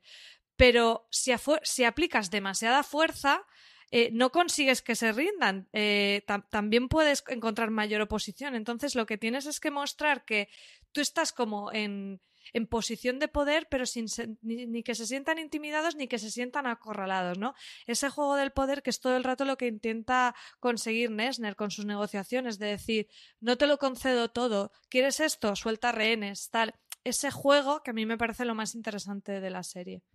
Sí, sobre todo porque. mm, Y bueno, luego lo vemos con el, con el desembarco de. mm, De los tanques, al final eh, los davidianos se encuentran en una posición de, oye, que yo estaba aquí tranquilo, que yo no le estaba haciendo daño a nadie. Y aquí abro comillas y ahora hablaremos del trato de, los medios alrededor de los davidianos y de las mentiras. Y, ahora si queréis tratamos todo esto. Y si cometían abusos de menores o si no, si tenían armas ilegales, si no, luego no volvemos a enfangar en esto. Pero al final, el punto de los davidianos es, eh, oye, que yo estaba aquí tranquilo, que yo eso no le estaba haciendo daño a nadie y que sois vosotros los que habéis venido y sin pedir explicaciones os habéis liado a tiros contra nosotros. Claro, esto creo que además también es muy importante eh, de entender dentro de la mentalidad norteamericana eh, que, que- que la ley permite que si alguien invade tu propiedad, eh, tú con tu arma de fuego, que también te permite el Estado que la tengas, puedas eh, dis- tiros. dispararle, pero a muerte. Que en España es ilegal, pero en Estados Unidos esto es legal. Entonces, claro, ellos se aferran a, a, a- a sus derechos como, como civiles y como, mm, como nacionales, de los, como nacidos en Estados Unidos. Eh, que, que es lo que la ATF y el FBI absolutamente. Bueno, primero la ATF y luego el FBI, que, que es quien Va acude en su ayuda. Sí, se supone que, que va a ayudarlos y, y a solventar el marrón que, que ha creado la ATF, que pa- para luego desembocar a peor aún. Eh, y, y aquí es interesante ver cómo ellos mantienen este discurso de iros, si nosotros no le hemos hecho daño a nadie, si nosotros no queríamos mm, tener ningún problema con nadie, iros vosotros. Y esto de este tema de negociación de Nesner, de, de- pero dejarnos entrar o dejarnos eh, ver lo que ha ocurrido y tal, pero claro, el otro evidentemente no se fían. Yo no sé vosotros, yo tampoco me fiaría. ¿eh? Alguien que viene a mi casa pegando tiros, quizá yo tampoco le abriría Claro, la puerta. Es que decimos, vale, había abusos sexuales de menores. Eh, ¿Desde cuándo, cuando hay una sospecha de abusos sexuales a los menores, se entra pegando tiros como un francotirador? O sea, incluso tomemos eso porque es así. Sí, sí, sí, ¿Nos creo que es el parece una manera de actuar razonable cuando además esos menores están ahí? Porque ya el discurso de vamos a proteger a los menores, echemos gas. O sea, es que ya se vuelve de un loco. Decías tú, Francis, que Eh, Es que es el mentira, es que el, de- el problema de todo esto es que, que realmente es mentira, es que al final No, es el FBI es decir, hemos ver, ganado el FBI, que Sí, es lo y a que ver quién la tiene más grande. De que tú me dices que no, pues yo voy allí y meto el tanque y te gaseo y te mato y te reviento. Y los niños, es que al final lo de que lo de mm, quién piensa en los niños es que es mentira. Es que al final es mentira, es que a ellos les da igual. El- creo que sobre todo el problema con Waco es que ellos pierden el punto de vista de que son seres humanos. Ya, ya me olvido de que sean norteamericanos eh, o de donde Dios quiera que sea. Y nunca mejor dicho, hablando de los davidianos.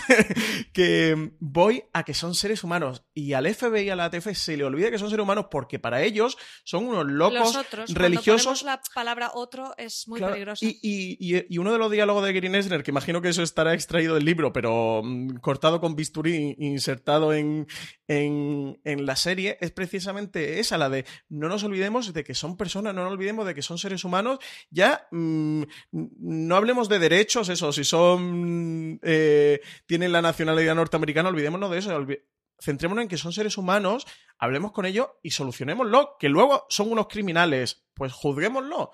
Pero no nos olvidemos de que son seres humanos. Y, y yo lo que pasa con Waco, y entiendo el punto de vista de Richie, la crítica norteamericana, de, eh, pero eso disculpa que David Koresh fuera tal o que los davidianos fueran. Evidentemente no, nada lo disculpa.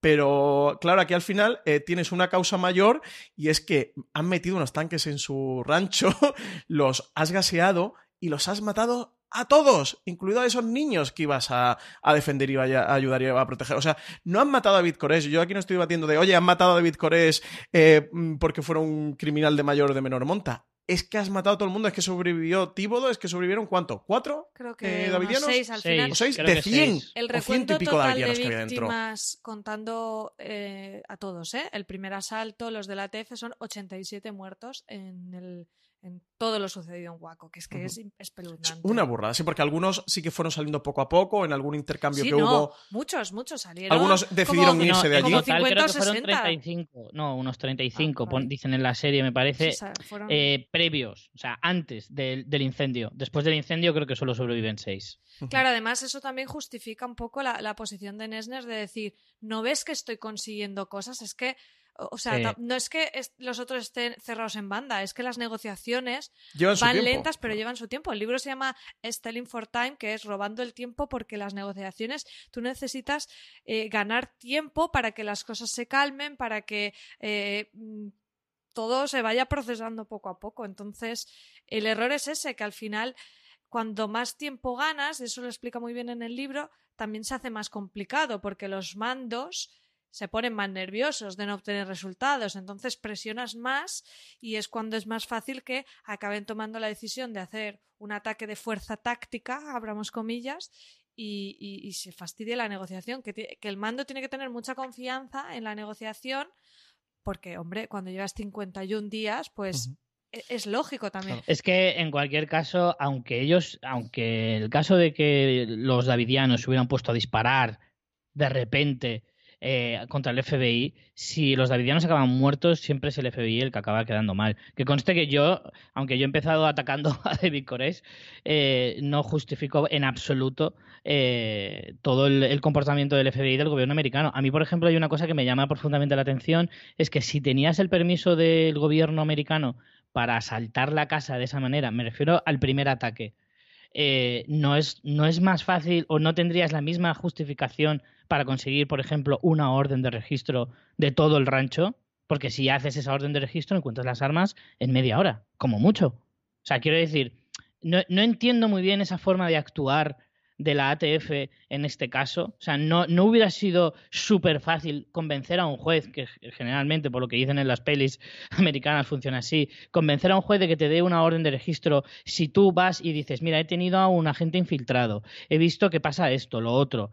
Pero claro. Pero ahí van las prisas y la, intención de ellos de decir lo que decíamos al principio, la demostración de fuerza y todo ni una orden judicial de registro. No, no, ellos entran ahí, asaltan la casa. La cosa sería más porque les pillan. O sea, ellos van a hacer un ataque por sorpresa, tampoco a lo mejor ataque con intención de disparar, sino que los otros se vean acorralados y, ta, y, sí, se, rindan. Pero de nuevo, es el empleo de la fuerza por encima de. El, planteamiento ya es malo. A mí es que me resulta, no sé si se me nota que me resulta terrorífico, me resulta. Mm, o sea, me da auténtico pavor que en democracia, porque esto ocurrió en el 93, pero puede ocurrir en 2018 en diciembre, puede ocurrir en 2019, que en una democracia, y espero que no, porque estamos en Europa, que somos un poquito más civilizados, lo siento, norteamericanos que vosotros. y la gente no tiene armas en sus casas eh, para aliarse a tiros con los demás, porque además no entiendo este país que siempre están con el mismo debate. Eh, mes sí, mes no, eh, con el tema de las armas.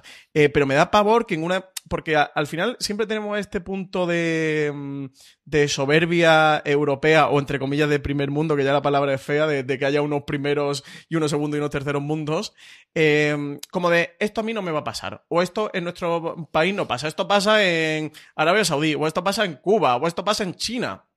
Pero esto en mi país no pasa. El ejemplo lo tienes sí pasa. cómo actúa la policía española cuando hay concentraciones, cuando hay manifestaciones. O sea, que tampoco te creas que estamos tan alejados, que aquí en España y en Europa hemos visto casos de, de gente muerta en, en, estos, en estos disturbios por, por, la desmedida fuerza bruta de la policía. Bueno, y imagínate que aquí hubiera armas también, Richie. Al final no se lía más porque no, porque el ciudadano no tiene armas Claro. para responder, que es lo que pasa Porque allí. nosotros, nosotros nos defendemos con palos, piedras y botellas, pero si efectivamente fuera esto Texas, aquí acabaríamos, a, cada vez que hay una manifestación o una celebración de un equipo de fútbol, aquí, vamos, acabaría todo el- todas las noticias con diciendo 20, 30 muertos. Pero hace no mucho una mujer perdió un ojo por una, por una bala de goma que le dio en la cara.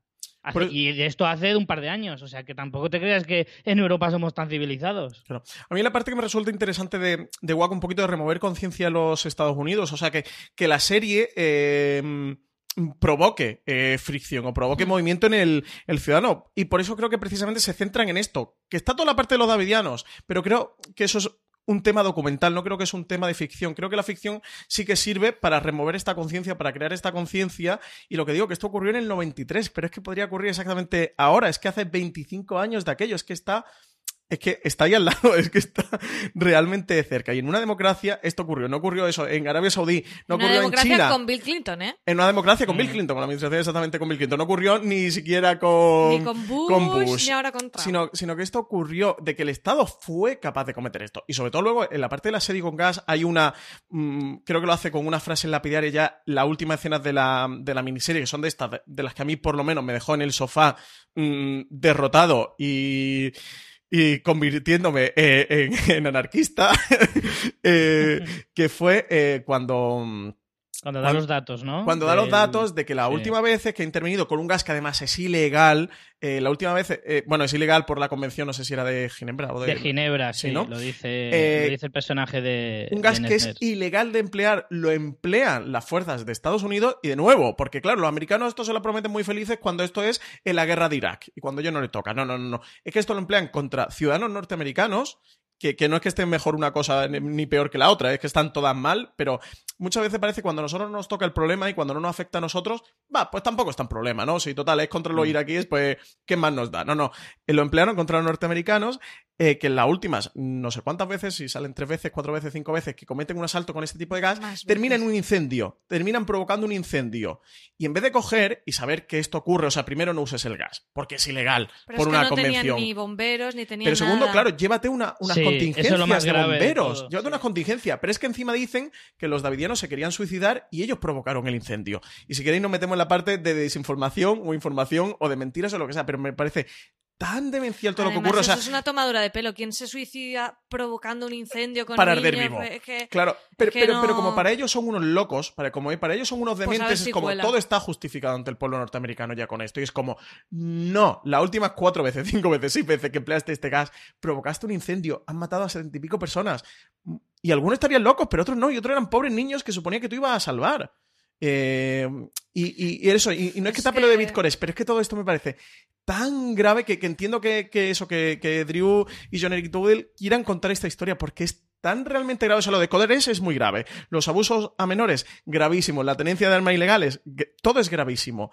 Pero son cosas que se solucionan con, con penas o con castigo. Es que para eso está el sistema judicial norteamericano o el de cualquier país. Sí, pero, Pero si es es, que el esto ya Estado no el que te ataca así, si Es el Estado no el que te ataca así, ¿cuál es la solución? A mí Claro. me parece que en esa parte Es un, final es un relato de terror. O sea, ni la maldición de. Hill House ni nada, ¿eh? O sea, la mejor serie de terror del 2018 es guaco. A mí, sin duda, la que me ha puesto más el corazón en un puño ha sido esta, y, y- y es eso, y viendo las cifras de las víctimas y los niños que había, que se supone que iban a salvar de abusos, me parece que es como... Que murieron gaseados, es tan murieron asfixiados. Es perverso, que es terrible. Claro, porque además sabían que no tenían, eh, por ejemplo, extintores. O sea, en, en llamadas telefónicas hay conversaciones, eso lo dice David Thibodeau en su libro, de que les han preguntado sobre los extintores. Y aún así hacen ese ataque que saben que en el 80% de los casos termina con incendio, porque es como el gas lacrimógeno este no es en sí eh, mortal. Pero claro, en un espacio cerrado, eh, mm, pues no, no Sí, conozco- explota la concentración del gas, Claro, la provoca concentración del gas explosiones puede y la hacer explosión es incendios. eso. Y además es que los muy cachondos decían que, que ellos con los tanques estaban abriendo boquetes Sí, sí, sí. para que las madres y Ah, niños ah, que te se hace unas rebolas buenísimas. ¿Eh? que los cañones de los tanques te hacen unas rebolas buenísimas. Pues la justificación era que era por si David Cores no les dejaba salir, pues que tuvieran salidas. Y es como, ¿tú te crees que una madre con un hijo ve un tanque haciendo un boquete Y tú sales por el agujero ese del tanque? Porque tú que le está estás agrediendo. En tu casa, que están Es que haciendo, reventando tu casa, que han matado a gente a tu al lado. Es que tú no estás diciendo eso. Es que la parte final con la, el personaje de Melissa Benoist eh, intentando salir del, del, de la, del refugio antitornados que tenían con Era el la, autobús escolar. era, porque era donde enterraban a los muertos en realidad. No, lo hace- eso lo hacen cuando en, en el ataque que no saben que tienen que sacar a los muertos en algún lado, pero realmente eso lo que era era para las tormentas y los tornados tener un refugio que lo habían construido previamente.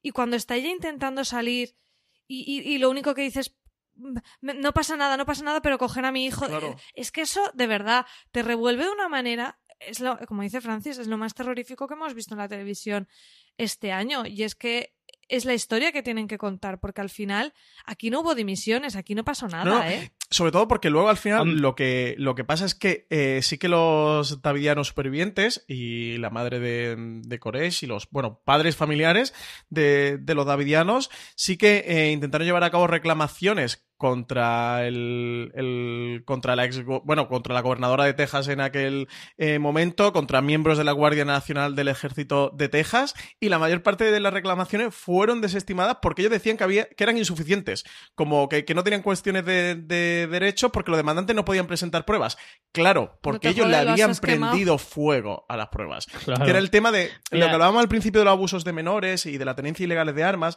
El caso es que al final creo que el, el, el FBI con esto, lo- o sea, eh, todo esto desemboca en ese incendio porque le da igual, porque lo- resulta que Hasta ellos ya han enmierdado tanto del asunto que literalmente le meten fuego para que nada, para que nada se sepa y porque al final no queda un superviviente. No, pero- la ¿pero única vía de que comunicación es la suya. Por- Yo no, creo, que fuera ya creo que eso provocado ya es por el conspiranoia FBI. total. Fue un accidente. Yo sí que creo Hostia, que. tío, un final- accidente cuando las 5 o 8 últimas veces se ha prendido fuego, eso no es un accidente.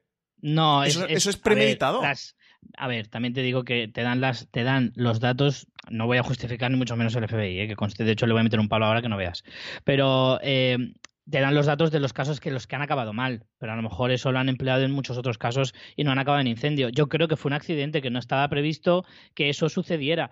Porque, porque creo que es más negligencia que otra cosa. Porque, de hecho, si tú pensaras eh, provocarlo, y, y que quedara bien para que no te pudieran eh, justificar nada, lo normal es que hubieras llevado bomberos, pensando que eso podía suceder. Pero no, Yo estoy con eh, en esto. claro, yo creo que fue negligencia. No, no fue la, le dice, lo voy a quemar para no dejar pruebas. Hay que ponerse que- en el contexto de 50 días de asedios, la presión, el no sé qué. Era un poco, la negligencia era casi, casi inevitable, precisamente por eso, el agotamiento mm, físico, mental, psicológico, de estar 50 días frente a una fortaleza inexpugnable que parecía que en realidad que, que, que abrías una puerta y la tirabas prácticamente. No Porque, sé, yo creo que en la estos casa se ve que- casos- que, que con los tanques la, la- eh, eh, parecía hecha de papel y aún así tú has, has tardado 50 días en intentar conseguir abrir la puerta de ese sitio. Yo creo que ha habido una... Hay otra cosa que me da un poco de rabia de la serie, porque efectivamente seis episodios me parecen muy escasos, porque creo que hubiera sido muy interesante poner un poquito más en contexto, o sea, igual haber añadido más minutos de ver cómo era la situación política de Estados Unidos en, los 90. ¿Vale? Porque creo que si te fijas hay un montón de, O sea, por ejemplo, el año pasado con la serie de Una Bomber, eh, que, que transcurren los mismos años, al menos las partes más importantes, eh, denota un poco lo que hablábamos antes de Ruby Ridge. Es como hay un eh, caldo de cultivo de, la política o de la forma de trabajar del gobierno de Estados Unidos muy importante y Waco no lo muestra del todo, o sea, no te queda claro como espectador, sobre todo si no eres americano, eh, pero incluso si eres americano y tienes menos de mm, 25 años o menos de 30 años, tampoco a lo mejor entiendes ese contexto porque eras muy pequeño en esa época. Entonces, yo creo que la serie ha perdido la oportunidad de, con dos o tres episodios más, haber añadido minutos de ver cómo era la situación política a nivel nacional, cómo era a nivel estatal en Texas, incluso cómo era a nivel local en la zona en la que estaban. Eh, si ese movimiento... Richie, yo creo que tú te tienes que leer las biografías como he hecho yo, porque te veo muy a tope. Claro, es que creo que es súper importante. Es que este, joder, es que hay- yo no, yo no conocía esta historia y sí que leyendo, o sea, solo con la serie no alcanzo a comprender la trascendencia de este hecho Bueno, histórico pero es en que eso Estados es- Unidos. es súper cuanto- complejo, en Richie, no lo cuanto puedes conseguir. poquito- ya, ya lo sé, pero yo creo, de verdad, que por, con dos episodios más, que son 80 minutos, que puedes repartir en, el resto de episodios, con pequeñas escenas de, por ejemplo, esa gobernadora de Texas eh, diciéndole a los del FBI, oye, mira, tengo una presión impresionante, no te puedes imaginar, aquí en el gobierno el presidente me ha llamado, me ha dicho que esto no puede ser, que, tenemos este caso, hace poco tuvimos el caso de no sé qué, tenemos a Luna Bomber que lo estamos buscando, me lo invento, ¿vale? O sea, podrías haber puesto, eh, contextualizado muchísimo más la situación social y entenderías a lo mejor un poco más incluso esa presión del FBI, porque solo te la verbalizan en cuatro frases, que, el- el jefe del FBI, este hombre grandote, dice, no te imaginas la presión a la que estoy sometido. Fin. Ya está. Ese es todo el contexto político que te dan en, ese, en esa situación. Con dos episodios más, intercalando escenas, creo que dejas al espectador en un lugar mucho más importante. Porque yo he descubierto más de ese contexto histórico leyendo en Wikipedia y en algunos artículos alrededor de, la serie y del documental que, que la propia serie. Pero eso es lo que tiene también para mí lo de bueno eh, estas series basadas en hechos reales, que te remueva para hacer ese ejercicio que has hecho tú luego o hecho historia. yo, porque al final una serie creo que como ficción, como decía Francis, es interesante que se centre en lo que quiere contar y, y nunca va a poder contarlo todo. Entonces, entiendo tu frustración, para mí fue así, por eso me volqué en buscar más información de la historia que me apasionó, pero creo que eso eh, tiene dos lecturas, lo puedes ver como me falta cosas en la serie, que sí, que quizás se podría haber hecho de otra forma, no te digo que no, pero también como una virtud, porque, joder, esta serie te ha generado las ganas de conocer en profundidad esa historia, y para mí eso es maravilloso, que gente que, como dices,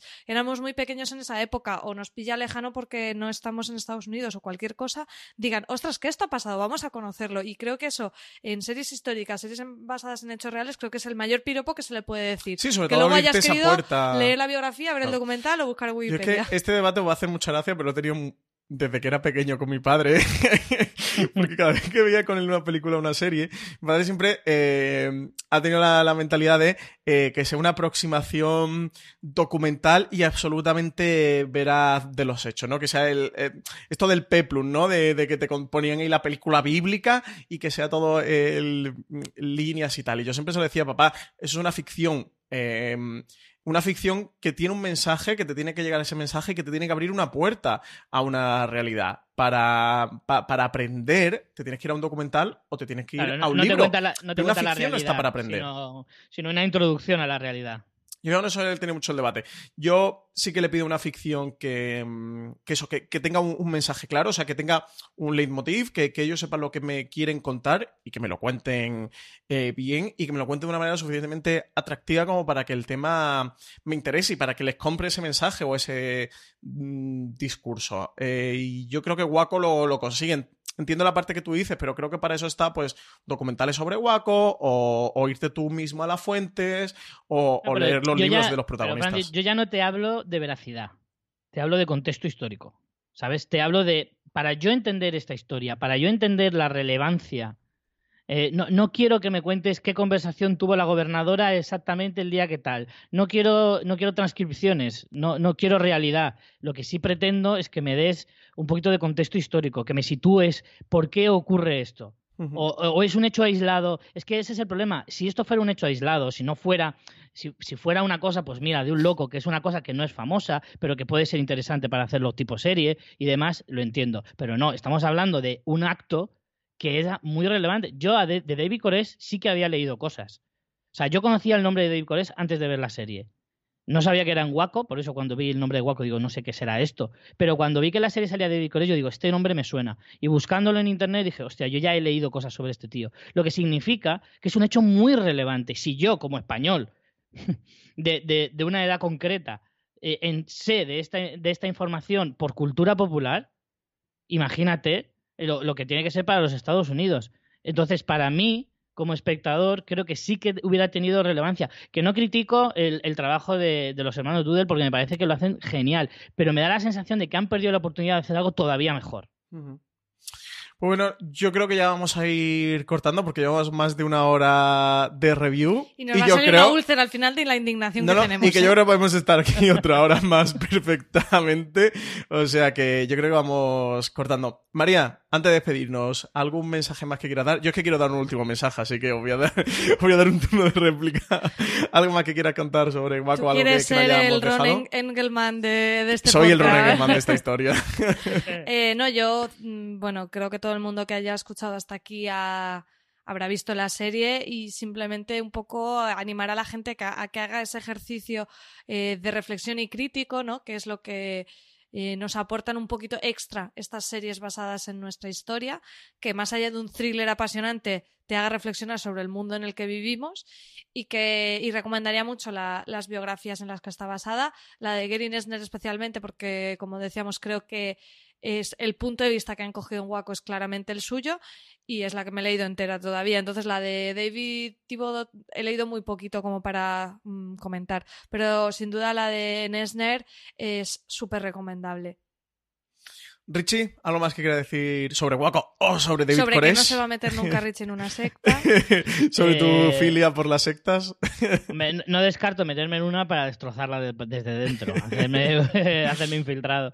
No, yo estoy muy de acuerdo con María, sigo un poco en la misma línea que ella, en el sentido de, de que demos gracias a que en este mm, océano inmenso de series que nos sirven mes a mes, semana tras semana, sobre un montón de cosas que muchas no tienen esta profundidad, pero no significa que no sean interesantes y buenas para ver igualmente. Yo agradezco mucho que de vez en cuando salgan perlas como esta, que como dice María, te hagan reflexionar, que, que va un poco más allá de, de los X minutos que dure la serie, que cuando termina la serie tú te plantees en tu sofá o, hablando con la persona que estás viendo la serie y te genere un debate y sepas eh, y seas capaz de, hacer una reflexión sobre el mundo en el que vives, sobre cómo funcionan las mentes de la gente, de, de a veces cómo estamos de distanciados de ciertos problemas gravísimos que ocurren eh, en, en otras partes del mundo. Y a mí ese tipo de, series me aportan mucho más que un entretenimiento y muchísimo más que, que el simple hecho de sentarme en un sofá a ver una serie. Yo agradezco infinitamente este tipo de, de productos y para mí, como decías al principio, se dispara a- a- al top de las mejores series de, de este año, pero sin lugar a dudas, este año me va a costar muchísimo decidirme por, por cuál. Creo que voy a optar por la técnica de Francis Arrabal de en un top 3 meter 8 series. es la mejor, eh, Richie, la mejor. Eso, eso no falla.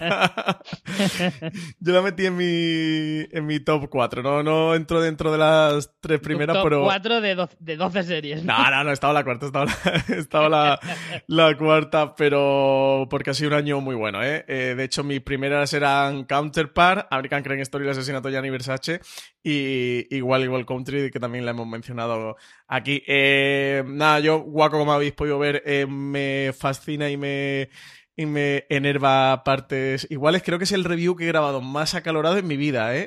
Y eso de una persona vehemente como estamos yo. en diciembre. Es mucho decir, sí, eso que estamos en diciembre. Me, me- me enerva mucho, pero eh, creo eso, que si tiene una virtud Waco es eh, remover conciencias y, y trasladarnos esta historia de una manera eh, que nos remueva por dentro y un poco que nos, que nos coge y que nos sacuda. A mí es de las cosas que más me gusta que me pueda hacer una ficción, es decir, me gusta que me cuenten buenas historias, que me encanta la ciencia ficción y me encantan los cómics de superhéroes, me encantan la...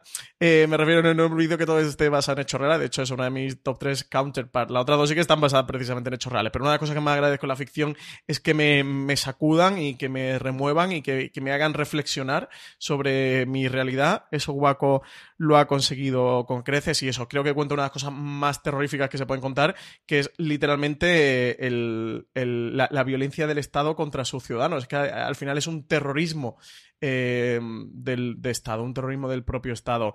Eh, Coincido con Richie, eh, que, que- eso, que, que no mm, tapa ni, ni- o no puede tapar lo, lo que hacía David Koresh y lo que hacían los davidianos y esos crímenes mm, que vete a saber lo- los que cometieron y a nosotros se nos pueden escapar un poquito nuestro contexto, pero que al final cuenta algo tan grave como es mm, la represión del, del Estado y el empleo de la fuerza del Estado y el empleo de ese em, saberte más fuerte y saberte superior contra los ciudadanos sin medida ninguna y que acaba en un desastre como acaba en Waco y lo que digo, que acaba con personas como David Koresh que pueden ser em, muy cuestionables, pero es que acabó con niños y que evidentemente no tenían culpa ninguna o acabaría con, con otro miembro de los davidianos que imagino, bueno, pues que eran personas que, que tendrían también sus, sus cosas, ¿no? Em, En fin, que me ha gustado mucho Waco, oyente de Fuera Series, pero nada, sí hemos dado mucho turra con este tema, pero es que la serie el tema nos apasionaba. Eh, nada, eh, nos despedimos ya, ya sabéis que podéis encontrar muchos otros programas como este, como este review de, de Series, eh, dentro de la cadena de podcast de Fuera de Series, que últimamente hemos publicado reviews de Aber English Scandal, de las escalofriantes aventuras de Sabrina, otros muchos reviews que también podéis escuchar otros podcasts en la cadena de Fuera de Series. Ahora estamos con algunos de los repasos de lo mejor del año. Hemos publicado las mejores series del año en un, dentro de, de un top. O también tenéis algún gran angular sobre todo lo que ha ocurrido en el mundo de las series a lo largo de este 2018 en el mundo y también en, en España. Si os ha gustado este review de Waco, os recomiendo también que os paséis por el Razones para ver, que aunque es sin spoiler, también comentamos algunas de las cosas, mayormente las que hemos tratado ya en este review, porque hemos hablado muchísimo, pero también algunas que se nos han quedado fuera de este review porque los temas eran innumerables. De hecho, del guion, que aquí que se ha preparado María Santonja, creo que hemos tocado el 30% con todo lo que hemos hablado. Y si os ha gustado esta serie, si os ha gustado Waco, si os ha gustado este review, animaros a que acerquéis por fuera de series.com, que tenéis bastante contenido que hemos publicado sobre Waco y de hecho recientemente, con motivo del final de la serie, este pasado martes sacamos una crítica de Waco, publicamos una crítica de Waco, o mejor dicho, publicó María Santonja, de hecho, la crítica eh, sobre la serie, sobre estos seis episodios que ha durado la miniserie de Waco. Pues nada, Richie Fintano, que muchísimas gracias por estar aquí con nosotros y dejarnos claro que no vamos a tener que temer porque jamás te meterás en una secta. Indignado me hallo de que solo hayamos grabado una hora y veinte, porque yo tenía bastante retallila de improperios hacia, hacia David Koresh y también al FBI, que creo que además no, quiero que se quede la imagen de que me molesta más lo de David Koresh que lo de FBI, porque yo, para mí, a partes iguales. Eh, María Santonja, hemos estado una hora y veinte, podíamos haber estado ahora. Muchísimas gracias por estar aquí con nosotros. Gracias a vosotros por dejarme soltar todo lo que llevo dentro desde que he visto la serie. ¿Sabes qué es lo peor? Que, pensaba que con este review me iba a sacar guaco de mi interior y mm, creo que me queda una hora más todavía. sí, estoy más enervado de lo que estaba ayer y pues creo que todavía me queda una hora más que Vamos a hacer un artículo recopilando si te has quedado con ganas de más ganas de guaco y poniendo el enlace a los documentales, a los libros, a, a ya los expedientes del FBI Claro, claro. Con el WhatsApp de, de Green Esner, el Telegram de David Thibodeau, porque David Thibodeau seguro que es de Telegram. y todas estas es, más De, es más de Instagram. Es más de Instagram, bueno. En fin. fotitos y tal. Que muchísimas gracias a los dos por estar hoy aquí con nosotros en este review de Waco, que espero que todos los oyentes de Fuera Series los hayáis disfrutado. Y nada, muchísimos más podcasts y muchísimo más contenido sobre series, sobre Waco y otras mucho más en fueraseries.com. Muchas gracias por estar ahí. Hasta luego.